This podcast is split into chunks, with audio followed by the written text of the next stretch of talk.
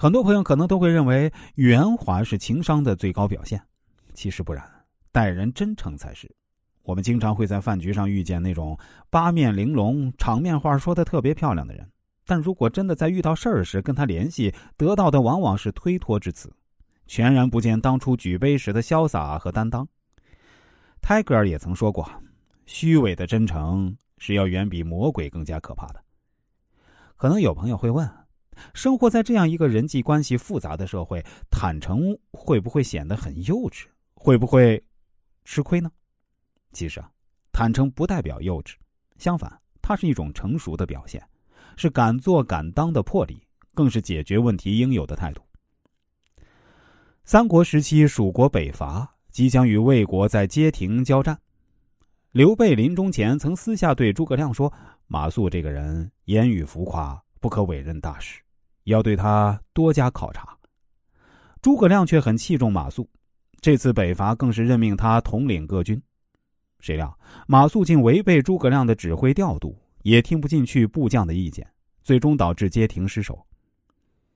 第一次北伐功败垂成，蜀汉元气大伤，曹魏也因此有所防备。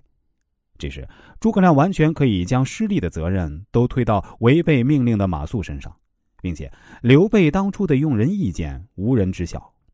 但诸葛亮不但坦然承认自己的用人失误，更上书请求将自己贬降三级。结果，朝廷上下不仅没有太过责难诸葛亮，反而对其表现出的担当心悦诚服。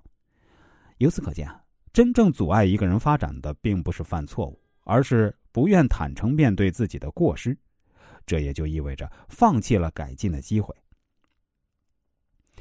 第二呢，倾听才是最好的开场白。除了坦诚啊，倾听也是沟通中必备的技巧。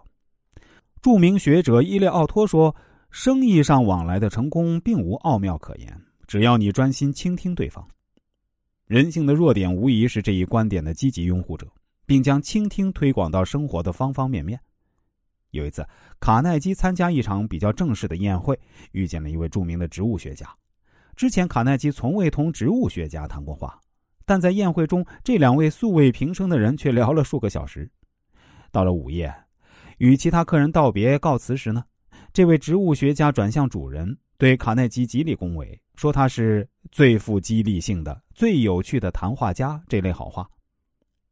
可在实际的聊天过程中呢，卡耐基主动开口的次数屈指可数。